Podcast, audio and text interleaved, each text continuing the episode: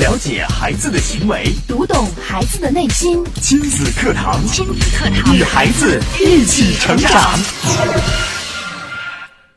孩子在成长的过程中，总会犯这样那样的问题。身为家长，总是害怕孩子会变成熊孩子，所以总是急着插手去指责孩子的错误，反而错过了让孩子自我认知的最佳时机。亲子课堂今日关注：如何面对犯错的孩子？主讲嘉宾：亲子教育专家袁明阳老师。欢迎关注收听。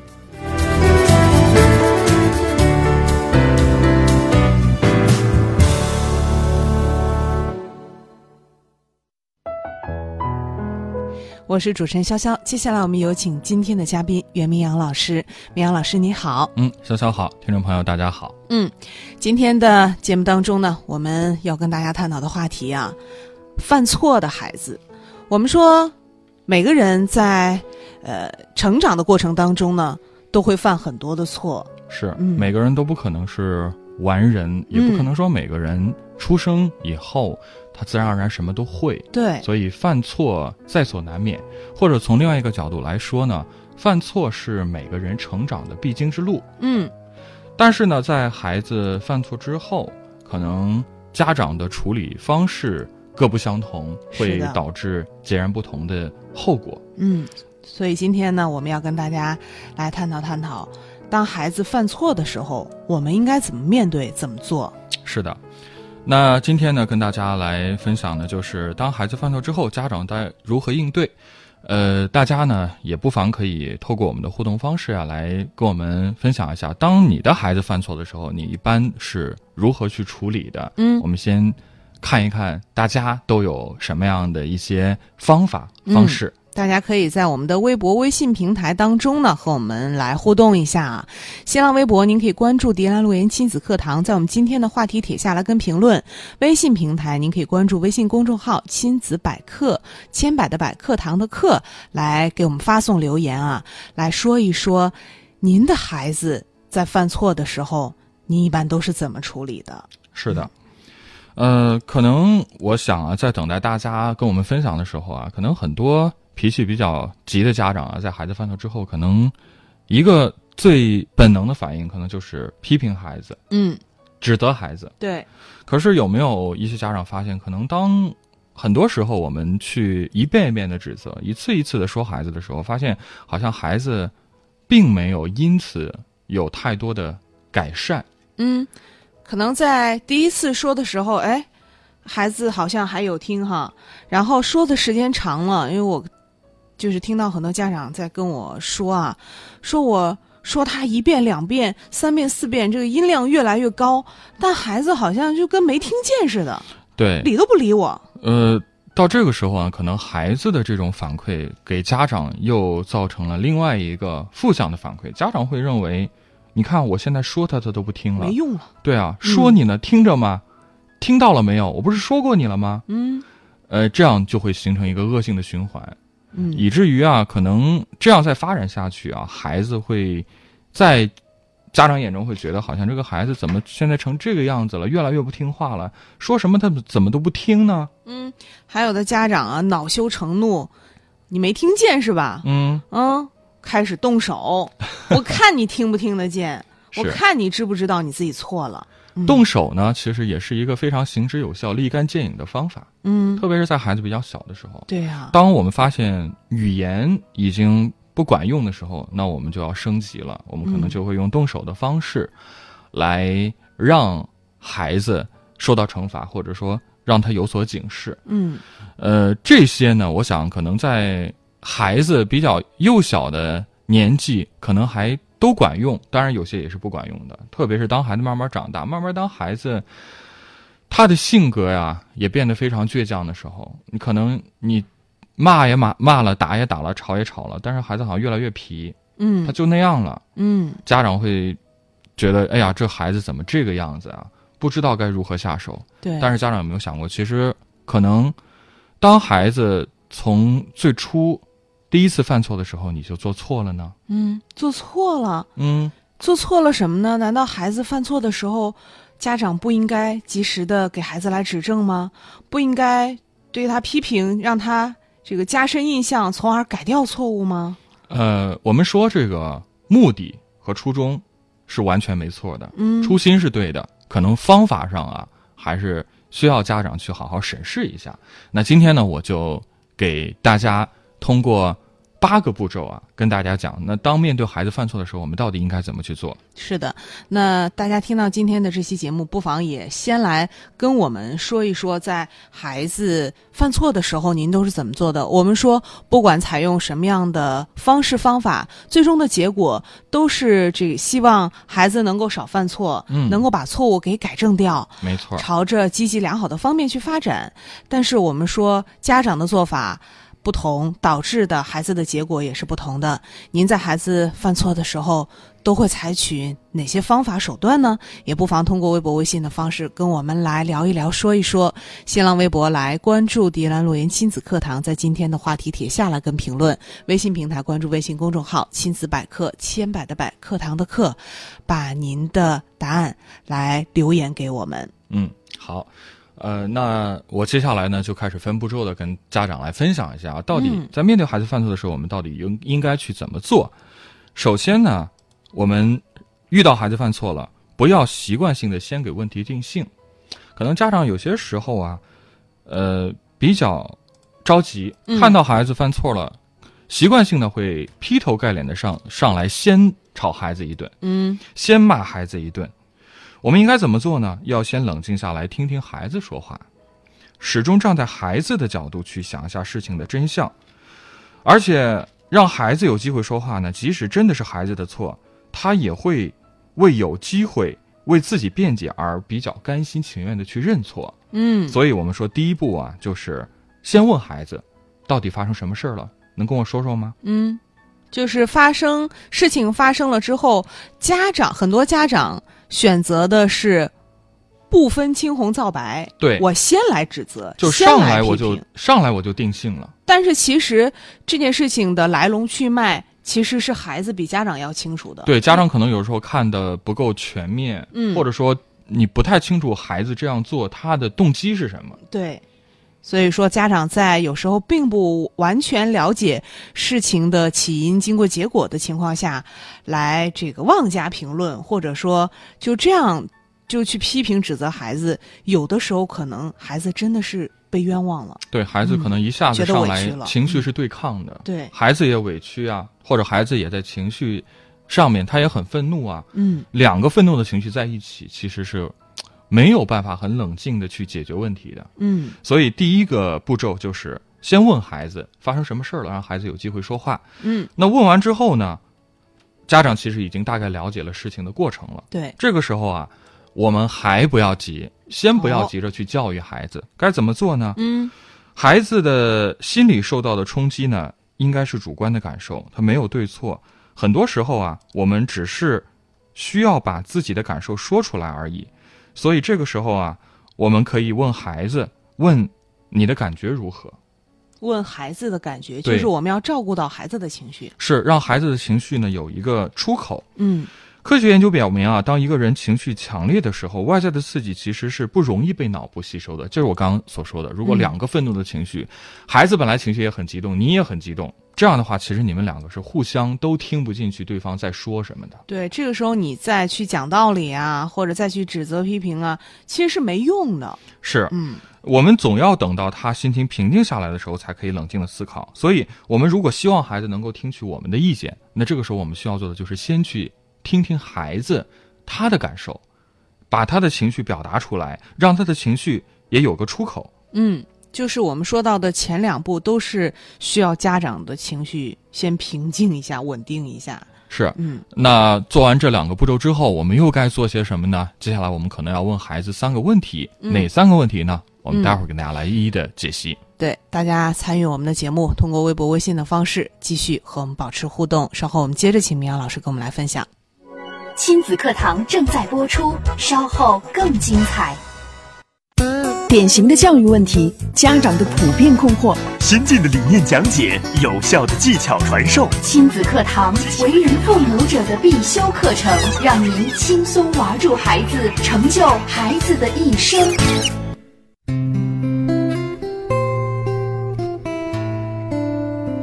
欢迎您继续来关注亲子课堂节目。今天我们请到了亲子教育专家袁明阳老师来跟我们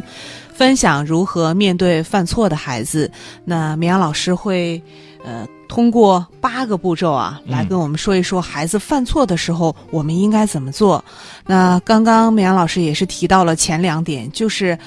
家长要尽量的让自己平静下来，先去听一听孩子的心声，先听孩子讲一讲事情的经过，听孩子说一说自己此时此刻的感受和情绪。那我们也接着请明阳老师跟我们来分享。没错，刚刚呢我已经讲到了，当孩子犯错的时候，前两个步骤啊，我们再来回顾一下。第一个步骤，先问孩子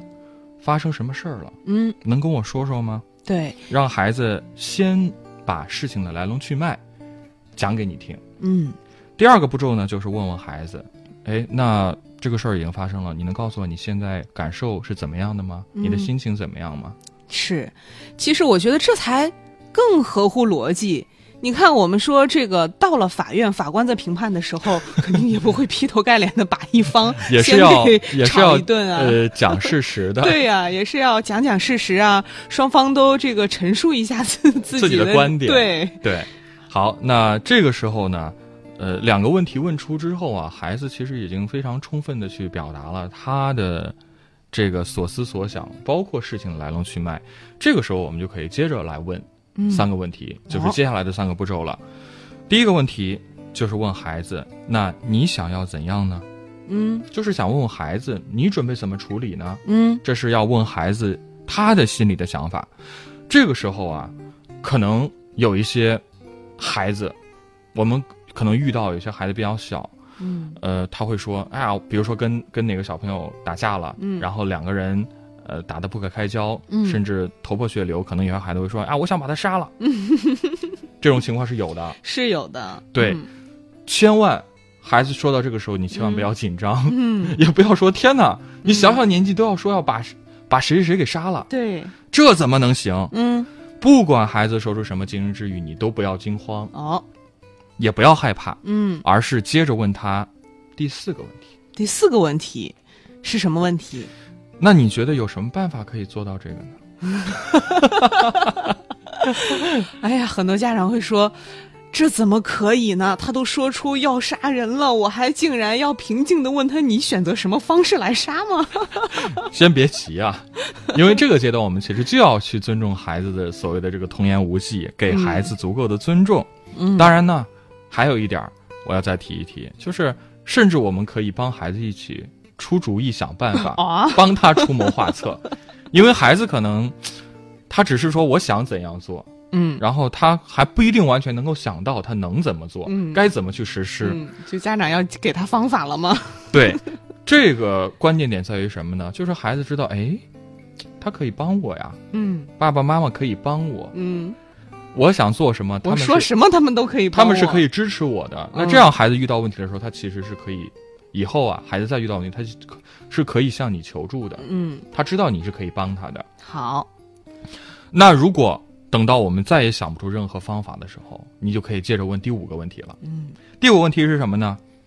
那你问孩子，如果这样做了，你想过后果是什么吗？嗯，哦，这时候我们提到了后果，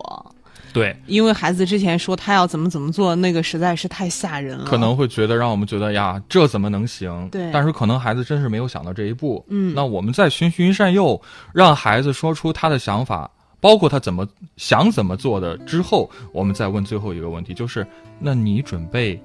你想过如果这样做了会导致什么后果吗？嗯，这引个时候导孩子去思考。孩子会思考了，对，嗯你要想想看呀、其实每一个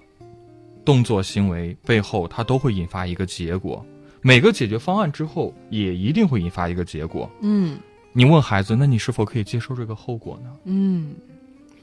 如果这个时候孩子不能够思考明白，那家长就要出来了。你要帮孩子去理清思路，你会告诉孩子嗯你，要告诉他，对，你要是做这个事儿的话，可能会出现什么后果？嗯孩子，你想过吗？嗯这个时候，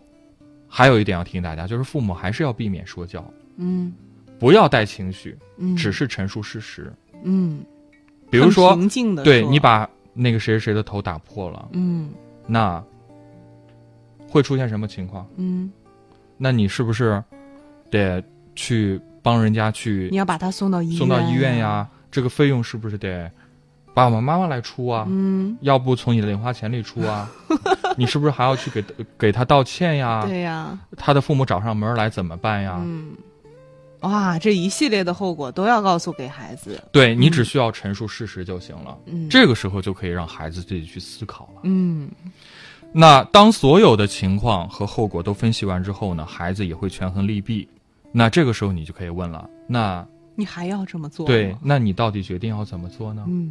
确定吗？让孩子去思考 下一步的行动对，而且这也是一个最合理、最明智的选择。对，那即使他的选择不太符合你的期待，嗯也要尊重孩子的决定。嗯为什么呢？因为如果你出尔反尔的话，孩子以后就不会相信你了。嗯，就是孩子如果还决定这么做，那是我们也要支持他。对，因为怎么讲，就是当你已经一步一步的把孩子的情绪、事情来龙去脉、他的解决方案、解决方法，包括后果，都已经告诉他了。孩子如果还是没有认识到可能这样做是不合理的，或者说可能和你的期望不一致的时候，为什么要尊重孩子这样去做呢？嗯因为这个时候是也，我刚刚也讲了，孩子犯错其实是他成长的最好的一个机会。这是他必走的弯路。对，而且嗯他可以从这个错误的选择当中，真的可以去学习到很多。因为重要的一点是，如果孩子还要一意孤行的话，那这个后果是需要他承担的。对这这这之前，其实我们已经通过一步一步的去告诉孩子了。嗯，其实大多数孩子，大家不用担心，大多都大多数孩子在您告诉了孩子这一系列的过程之后，他们的选择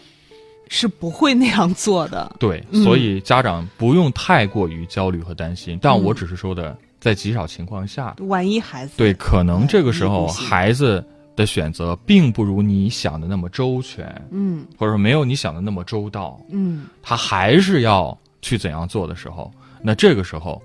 就让孩子去承担他的后果，嗯因为这个时候你已经把所有的利弊都已经分析出来了，孩子也去想到了，也有了思考的结果。那这个时候，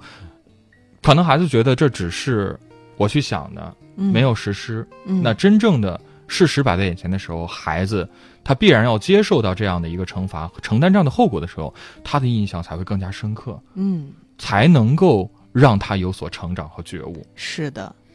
那接下来，当孩子说出自己希望如何去帮他的时候呢，家长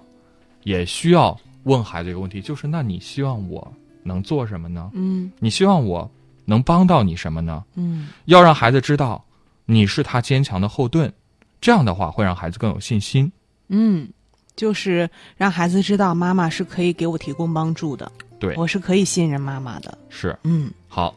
到这儿呢，基本上这个事情的处理啊，不管是按照孩子的意愿，还是通过刚刚的这一系列问题，孩子做了一个判断，他自己去处理，承担相应的后果，事情基本上有个完结了。对，事情过去之后呢，要给孩子审视的机会，要反思自己的判断和解决方法是否有效。嗯不管这个判断是你的还是孩子的，嗯。都要去反思。就是这个事情过后呢，我们要来总结总结。对，所以你这个时候就要问问孩子，孩子这个事儿已经发生过了，现在就是这样。那我想问问你，那下次再遇到这样的事情，你准备怎么做呢？嗯，这也是该怎么做呢？对，这是我们对事情总结了，并且呢，我们也说到了避免此类事情再次的发生。是，嗯可能很多家长会觉得孩子年龄比较小，他懂什么呀？嗯，他孩子就是这样，容易一时冲动的呀。对啊，，他怎么就他根本不懂这些呀？那必须得教育他呀，我必须得打他呀，不然的话他还真怎样怎样了。其实，即使是很小的孩子，也会运用一些策略和方法来解决问题的。嗯，就是你看很多孩子很小，但是我们经常夸一个孩子好聪明啊，是吧对？他们的一些行为和做事的方式，其实是出乎我们常人的意料的。就是我们不要小看孩子，有有的时候，往往孩子的处理方式，在我们大人看来，其实是比我们处理的还要好，比对我们的情商还要高。对，我们嗯要相信孩子其实是有对一件一个事情的思考和判断的。那如果是按照我们刚刚跟大家讲的这八个步骤，我们给孩子做了一个这样完整的训练之后，那这样的事情反复的发生，每一次我们都用这样的方法去，呃，问以上的八个问题，多练习几次，那孩子慢慢的就会有自己解决问题的能力，而且不需要我们再过多的操心了。嗯，就是可能您用了一次两次，呃，这个时候，呃，再出现问题的时候，您您可能会说，哎呦，你看看这根本就不管用，我每次都要这样去做，孩子还是不知道。呃，其实有反复是正常的，多进行几次之后，孩子的心里他自然就会形成一个习惯，嗯，就是在出现呃发生事情的时候，他会自己就按照这个程序自己走下来。对，而且我们为什么就是要强调用这八句话来一步一步的去引导孩子呢？嗯，因为它本身也是一种训练，就是在锻炼孩子认识问题和解决问题的能力，而认识问题和解决问题的能力。才是孩子成长过程当中最重要的能力和财富。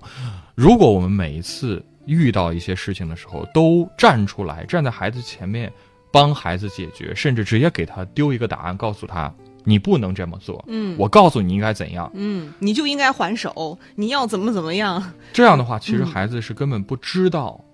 为什么要这么做，对，因为他也没有时间、没有机会去思考，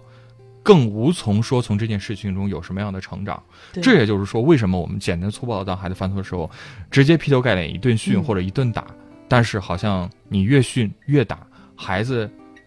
之后可能类似的问题还会再犯。对啊，有的时候可能孩子打碎了家里的花瓶，或者是犯了什么错误的时嗯候，这个家长一下子火就上来了，不告诉孩子应该怎么做，应该花瓶其实这时候已经碎了，嗯，不管再怎么吵孩子、打孩子也好，这已经是既定的事实了。对，嗯，我们要告诉给孩子怎样处理解决这个问题。是，嗯呃，以上的这个方式啊，就是去激发和培养孩子自己思考问题，包括解决问题的能力，而给到孩子这份能力，我想才是真正的给孩子一个自我成长的机会。好，非常感谢明阳老师精彩的讲解啊，也感谢大家的收听陪伴。节目之外，我们也欢迎您加入到亲子课堂的微信群里，继续和亲粉们互动。您可以在微信平台关注微信公众号“亲子百科”，回复微信群，按照提示加到群里和我们的亲粉们互动。好的，今天节目就这样，明天同一时间亲子课堂和您不见不散。